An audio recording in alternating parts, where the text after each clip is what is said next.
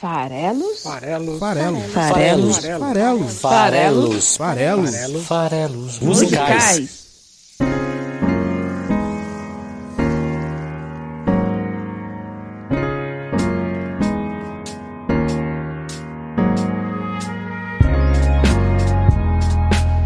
Você que gosta de música, meu nome é Paulo Farelos e esse é o podcast Farelos Musicais, toda quinta-feira aqui no site esfarelado.com. Hoje é dia 24 de junho de 2021. Infelizmente, aqui no Brasil, nos últimos dias, tem um nome que tem nos aterrorizado mais ainda do que certos nomes associados aí ao tratamento da pandemia em nível nacional. Sabemos bem de que nome eu estou falando, que causa nojo, calafrio. Temos um novo nessa lista, é o nome do Lázaro Barbosa, serial killer de Brasília que no momento que eu gravo segue foragido da polícia já há quase duas semanas depois de ter matado, sequestrado algumas pessoas, algumas famílias lá na região de Brasília.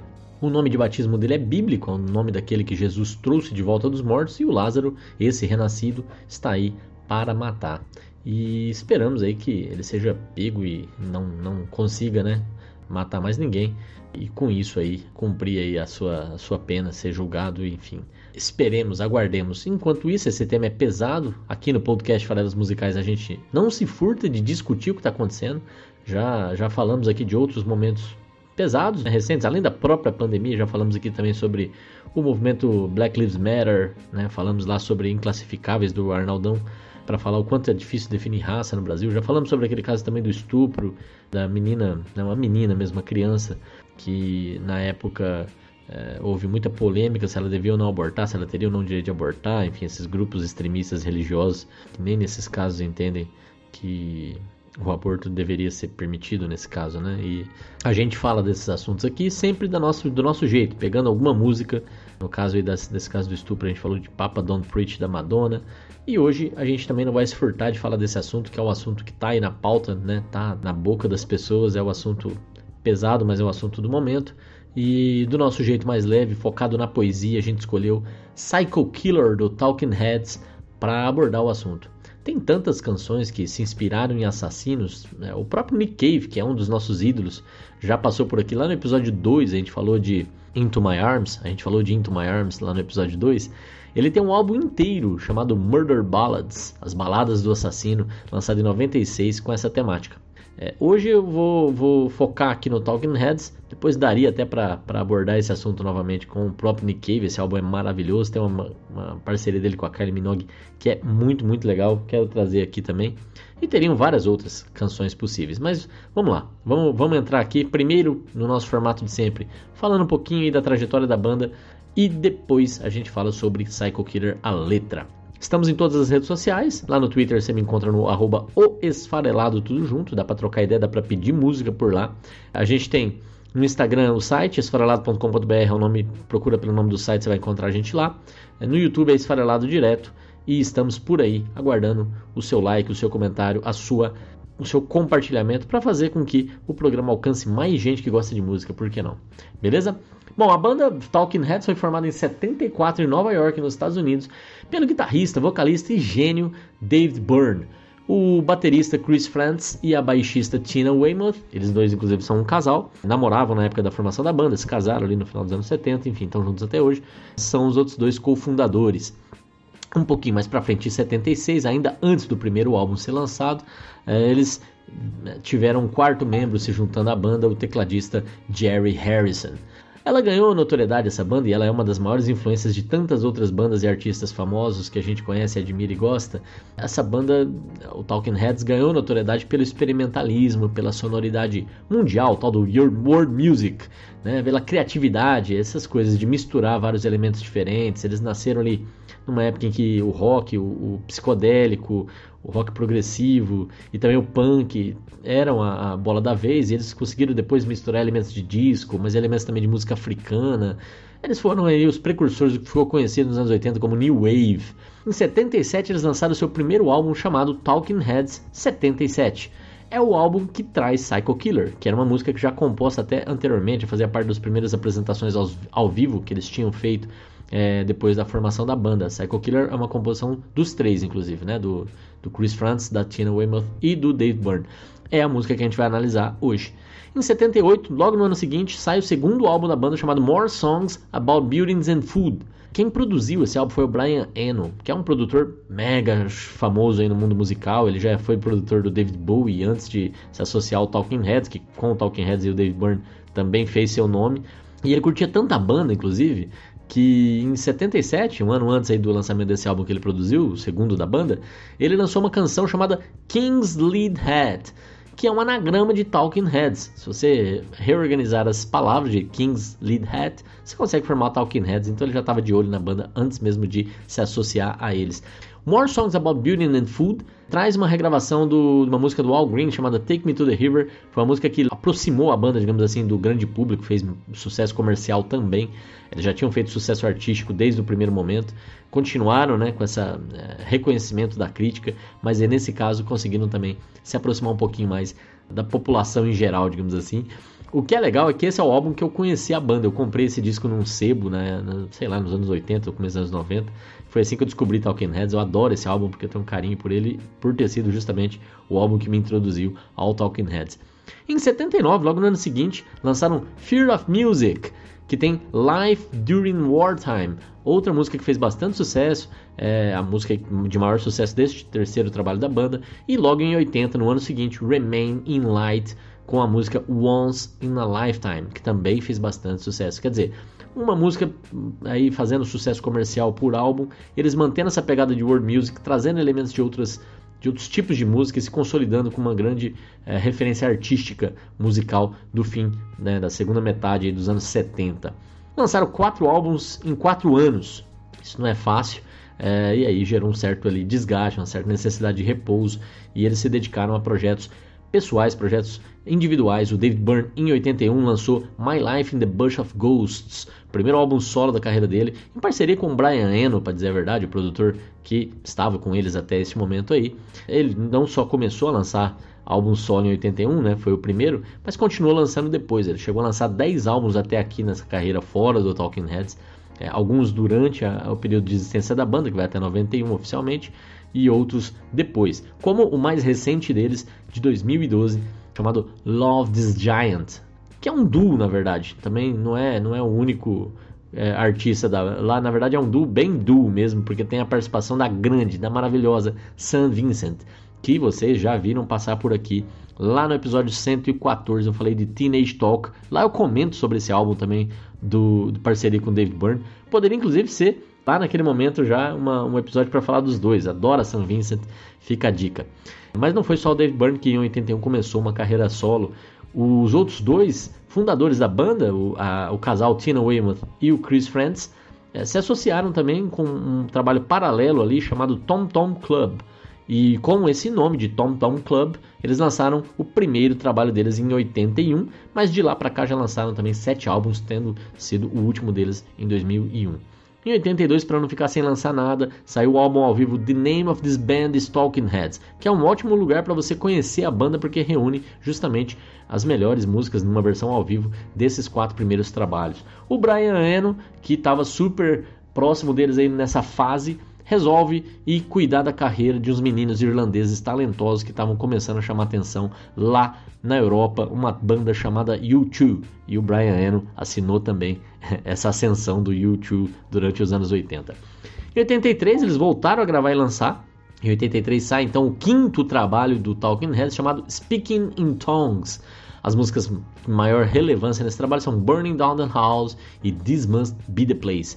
Eles fizeram uma turnê desse álbum, que era o quinto álbum, e foi a última turnê da banda. Foi a última vez que eles saíram em turnê. Essa, banda, essa turnê é, é, é super reconhecida, ela, ela, realmente chamou muita atenção de muita gente, até porque ela foi registrada em filme, foi lançado como filme. O nome da turnê e o nome do filme é Stop Making Sense, Pare de Fazer Sentido.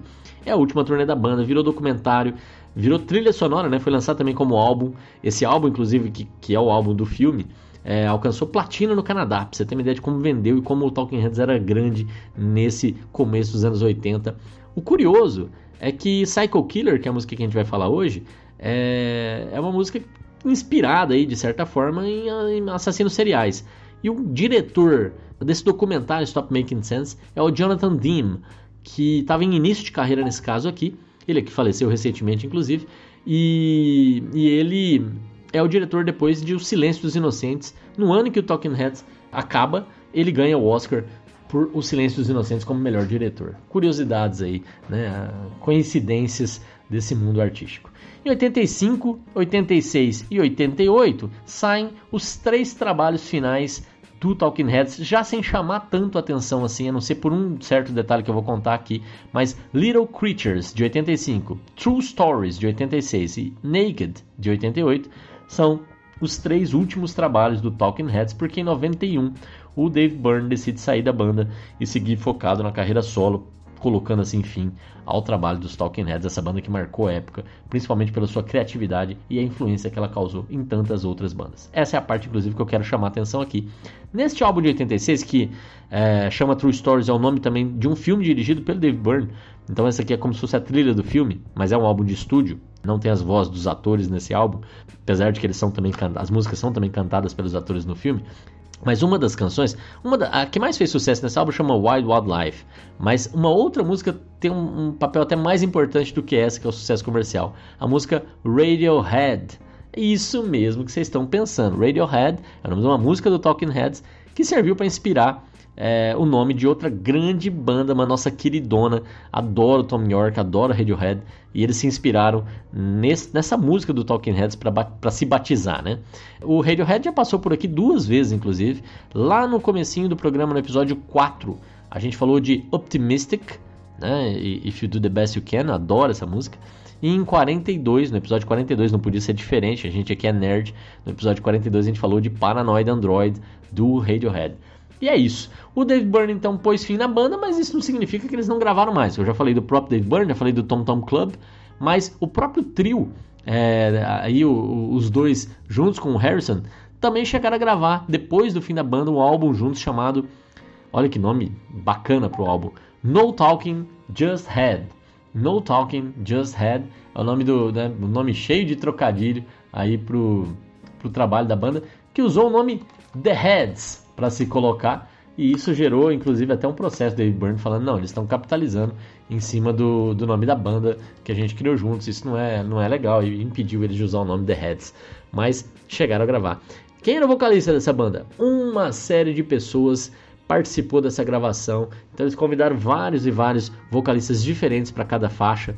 Tinha a Debbie Harry, por exemplo, do Blondie. Tinha o Michael Hutchins, do, do INXS.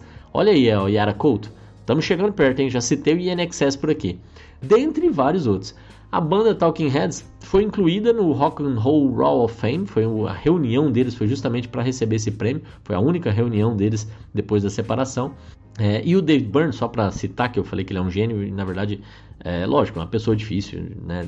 Se separou aí da banda e, e pelo jeito não, não restou muita amizade entre eles, mas ele é um artista tão, tão completo que chama atenção. Ele tem uma ampla carreira como compositor de trilha sonora de filme, de trilha sonora de peça de teatro, trilha sonora de espetáculos de dança. Ele já ganhou Grammy, ele já ganhou Oscar, ele já ganhou Globo de Ouro. Oscar ele ganhou inclusive nos anos 80 por o filme do Bertolucci, O Último Imperador. É, com a trilha do filme. Ele já foi diretor de filme, eu chamei aqui agora a atenção para True Stories que ele dirigiu. Já compôs né, de tudo um pouco, já produziu outros artistas, incluindo aí o brasileiro Tom Zé, é, e aí vale uma citação para o episódio 129, em que a gente falou de Doridor, que é uma composição do Tom Zé dos anos 70. É, a gente falou, mas da versão é, aí dos anos 2010 da Bárbara Eugênia. Ele também é fotógrafo, Dave Byrne. Ele também é escritor, já lançou livros, inclusive em português aqui no Brasil. Enfim, é um artista muito, muito completo. Vale a pena aí conhecer um pouco mais sobre o Talking Heads. E se vocês gostar também, é, conhecer um pouco mais de Tom Tom Club, de Dave Byrne na carreira solo e por aí vai. E de todas essas derivações que eu falei aqui, incluindo o inigualável Radiohead. Bom, é isso aí sobre a banda. Vamos então mergulhar agora na letra de Psycho Killer. Essa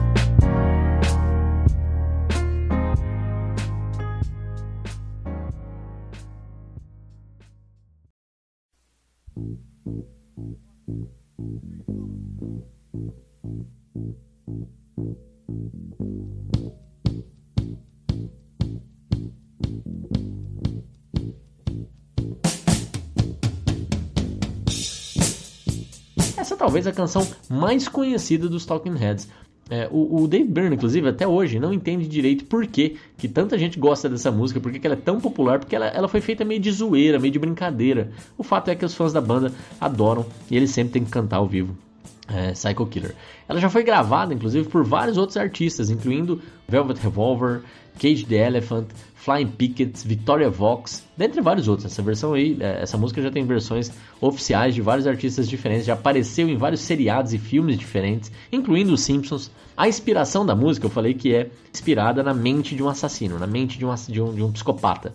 E, e, dizem que a pessoa, né, o personagem que realmente inspirou foi o personagem do filme Psicose, do Alfred Hitchcock, que é o Norman Bates, que também, além do próprio filme do, do Hitchcock, é, já foi tema de seriado aí no, recente também. Esse personagem, Norman Bates, por sua vez, acredita-se que tenha sido inspirado numa figura real, que é, uma, é um, um serial killer notório norte-americano chamado Ed Gein.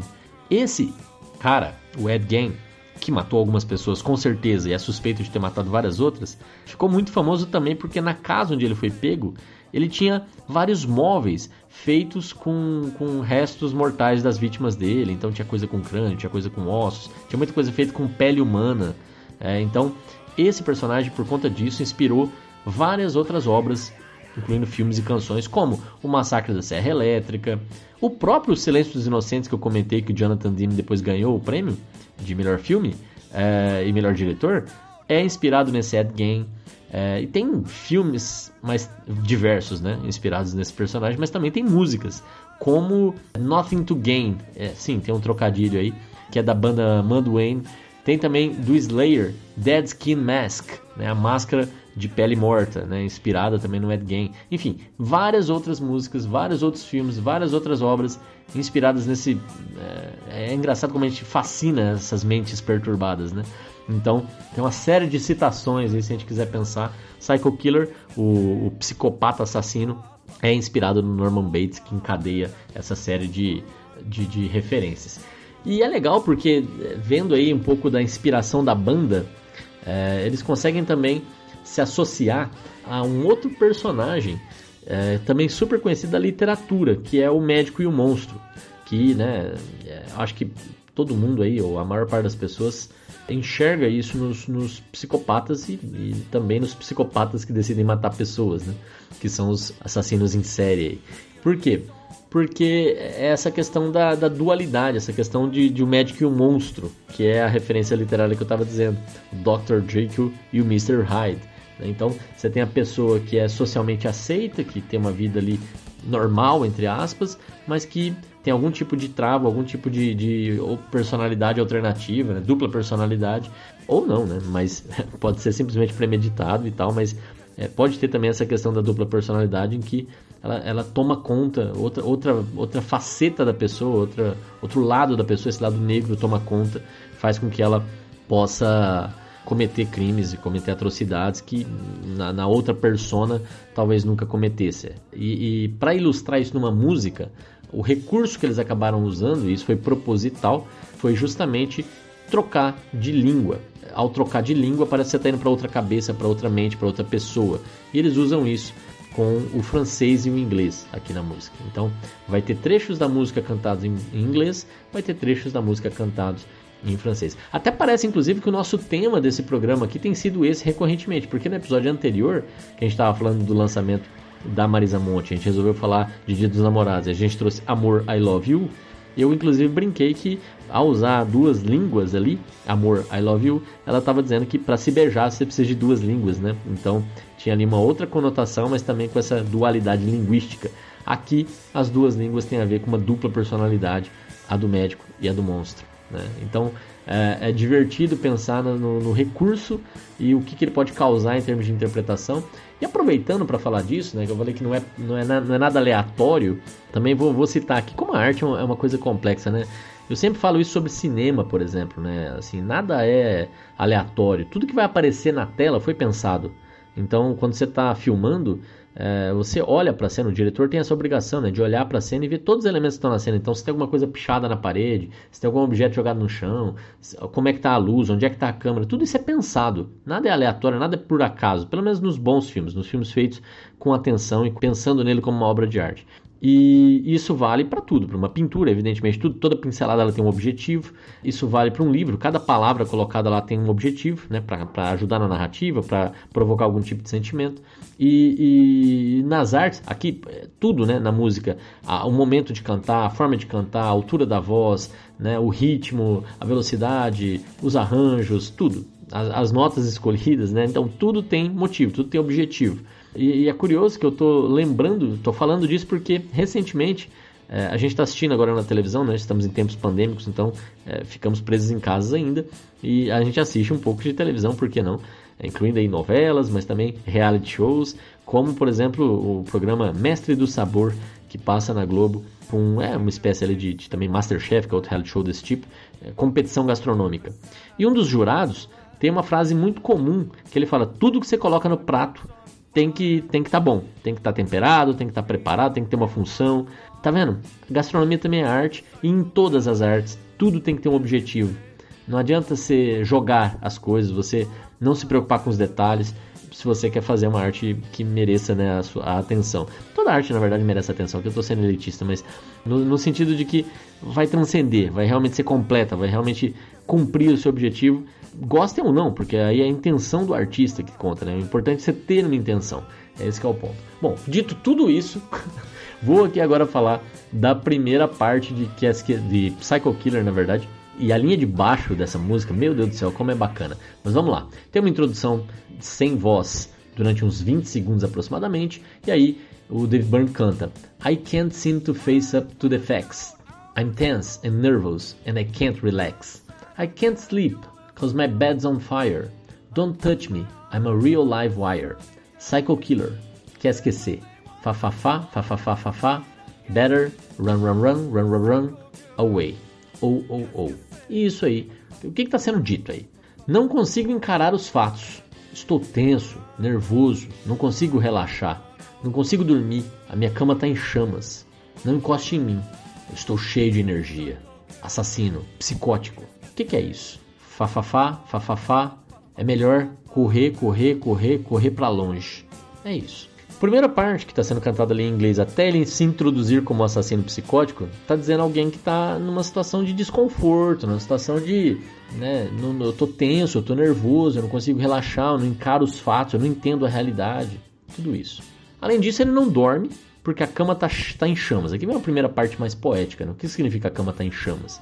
É, ela está realmente pegando fogo ou é alguma outra coisa? Provavelmente aqui ele está querendo dizer, eu não consigo dormir, simplesmente está reforçando isso. Parece que se ele deita na cama, a cabeça dele pega fogo, né? Enfim, não, não, não, não consigo dormir. Pode ser por remorso, pode ser porque né, tá nesse estado de, de, de adrenalina, não sei. Eu acho que esse estado de adrenalina até faz sentido, porque ele fala em seguida, não toque em mim, não encoste em mim.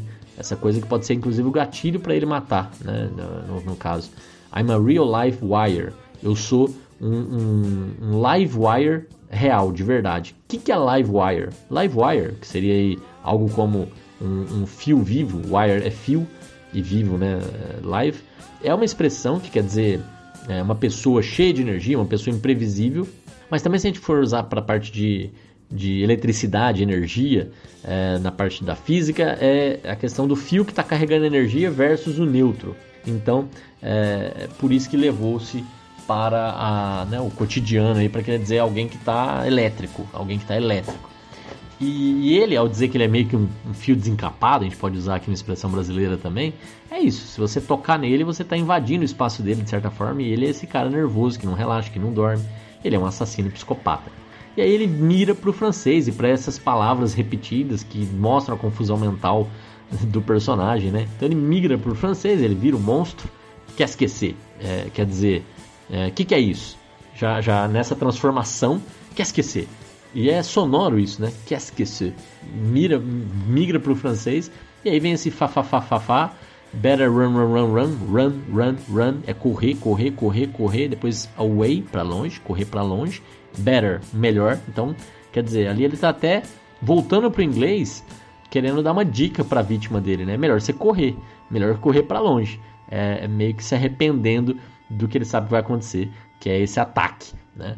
E porque o Esquecer apareceu, né? Esse, esse, elemento monstro tá aparecendo ali. Então essa é um pouco aí a ideia da música nesse primeiro, primeiro trecho.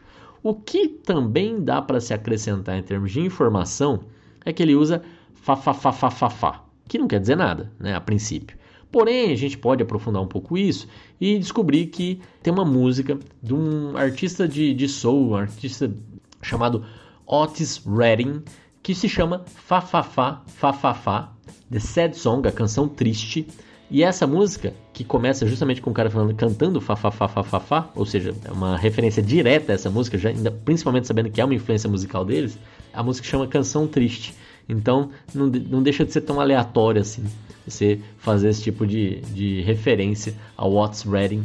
Né? Então, fa fa fa é provavelmente uma referência a esse, essa música do What's Reading. E aí você pode falar, mas espera lá, para quê? Já que tudo que entra na canção tem um objetivo, para que, que eu vou fazer uma, uma referência ao What's Reading nesse ponto aqui? Bom, pode ser para mostrar a confusão mental do personagem, porque ele está repetindo uma, uma, palavra que não é palavra, né, um som e tal. Então pode servir para dizer, olha, como ele é confuso, como ele está perdido. Mas eu acho que tem um outro sentido ainda. No filme Psicose, que é a inspiração da música aí, tem um momento em que o personagem fala fafafá. Olha só que curioso. Nada aleatório, gente. Fafafá, mas por que, que ele falaria fafafá? É porque ele gagueja para falar que uma expressão que é eats like a bird, que é come como um passarinho, para alguém que na verdade comia muito, era meio irônico, ele queria dizer que isso era falso, era uma falsidade. E aí ele ficou nervoso, porque ele fala desmentir, né? É, e ele fica falando falsity. Então é uma referência também ao filme, e aí acho que se explica ainda mais.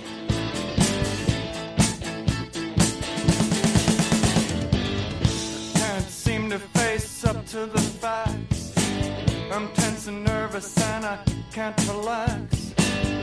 Can't sleep cause my bed's on fire. Don't touch me, I'm a real live wire. Psycho killer? Fa fa fa fa fa fa fa fa better.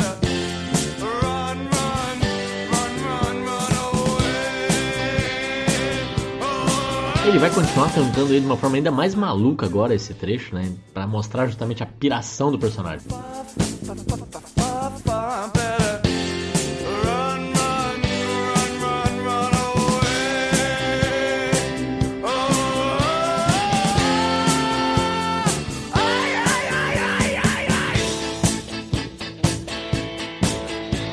E é isso, né? Maluquice, entramos nessa fase maluca e aí ele vai voltar né, para outro momento, outro instante que ele continua com o seu distanciamento social, ele continua com a sua dificuldade de se socializar, porque ele é um psicopata no fim das contas, e ele vai representar isso ali talvez falando um pouquinho sobre aquelas conversas, né, é, é, para não deixar o silêncio prevalecer, aquelas conversas de elevador. Então ele me parece ali um personagem que não curte muito é, esse, esse, tipo de socialização, ele quer distância, ele é o fio desencapado, né? Então ele vai dizer o seguinte: You start a conversation, you can't even finish. You're talking a lot, but you're not saying anything. When I have nothing to say, my lips are sealed. Say something once. Why say it again? Psycho Killer quer esquecer fafafá. Enfim, esse trecho em português quer dizer o seguinte: você começa uma conversa e você nem pode terminar ela. Você fala, fala e não diz nada. Eu, quando não tenho nada para dizer, os meus lábios ficam selados. Se você diz uma coisa uma vez, por que, que você vai dizer novamente?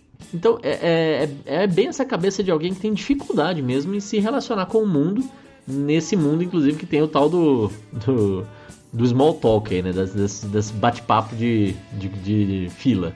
É, que é super comum, né? Você, você, puxar um assunto que você não, não vai levar a lugar nenhum, falar, falar e não, não dizer nada de relevante.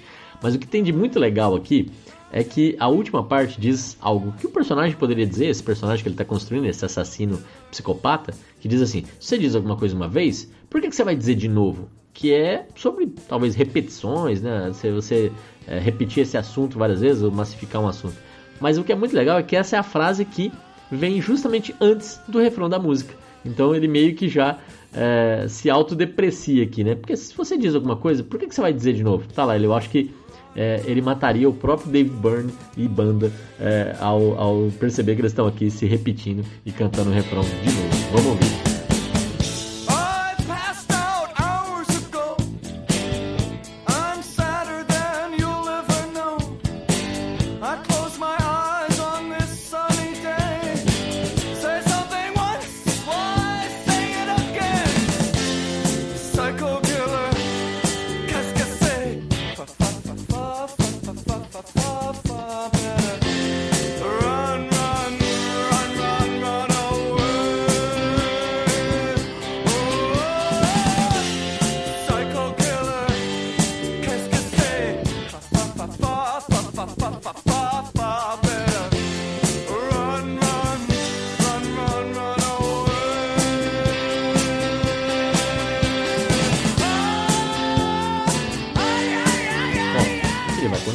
Cantar de novo yeah, yeah, yeah, yeah e tal, e aí ele vai entrar no modo monstro. Ele vai realmente cantar um trecho inteiro em francês, com toda a dificuldade de pronúncia do Dave Byrne para o francês, mas ele vai cantar.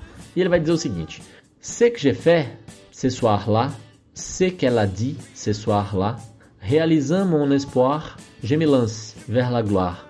Ok, yeah, yeah, yeah. Então, é provavelmente alguma coisa que ele diz antes de matar a sua vítima. É porque ele está vivendo esse momento de glória. Ele diz o seguinte: o que, que eu fiz naquela noite, o que, que ela disse naquela noite, concretiza a minha esperança. Eu me lanço na direção da glória. Yeah, yeah.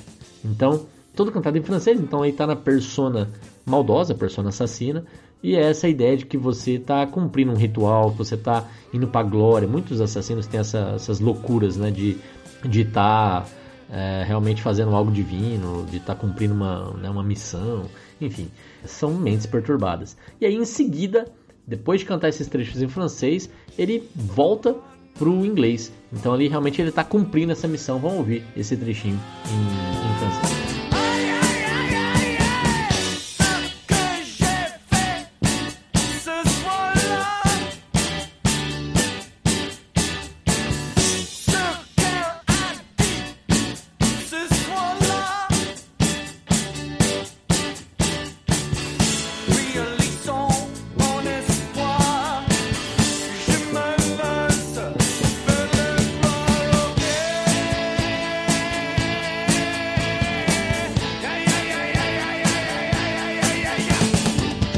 Percebe, né? Que também quando ele diz "ce que j'ai fait ce soir là, ce que ela disse ce soir là, todo o arranjo muda, ele fica numa batida repetitiva ali, né? Que deve ser a execução do crime em si. Bem interessante a forma como a, a música acompanha a letra nesse caso aí, para dar esse peso, para dar esse, esse, né? Esse, é, esse terror até do momento da execução. E aí ele volta para dizer: We are vain and we are blind. I hate people when they're not polite. Psycho Killer quer esquecer. E aí a música vai encerrar os seus, seus assuntos aqui, é, dizendo: somos vaidosos, somos cegos. Eu odeio quando as pessoas não são educadas. Psycho Killer. Quer dizer, são as justificativas que você dá para você mesmo para fazer o que você faz. E, e, de certa forma reconhecendo que os assassinos e os psicopatas principalmente são muito vaidosos e são cegos, eles não enxergam o que eles estão fazendo. Eles não enxergam as consequências das coisas que eles fazem. Né? Em geral são malucos, né? são, são pessoas perturbadas, são pessoas que não têm um juízo normal das suas ações, não medem muitas consequências, não sentem empatia, né? Então é realmente uma né, pessoas que têm problemas.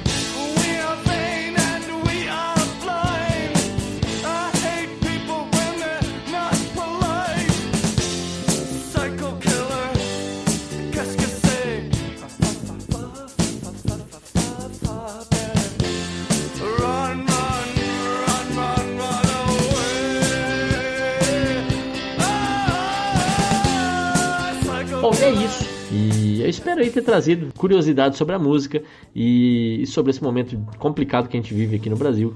Não bastasse a pandemia, sempre tem um problema ou outro, queimadas, agora assassinos seriais, vespas gigantes e por aí vai. Estamos vivendo tempos de pós-calipso, como diria o outro, né? É, nessa, essa piada, inclusive, vale a pena, né? Diz que tudo isso começou a degringolar no Brasil depois que o, a banda Calypso se desfez. Estamos vivendo o pós-Calypso. É isso. Com essa piada ridícula, termino o programa de hoje. Desejando a vocês um ótimo dia, uma ótima semana. A gente se vê de novo na quinta-feira da semana que vem.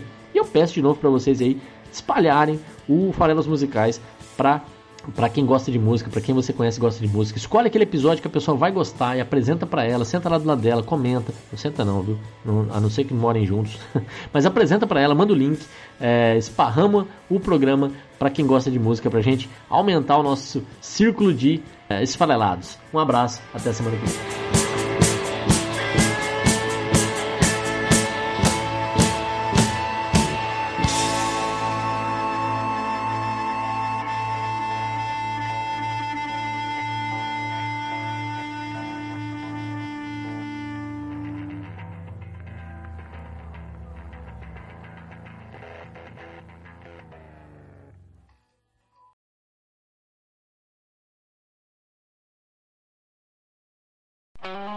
Esse podcast foi editado por Megasonic Podcasts.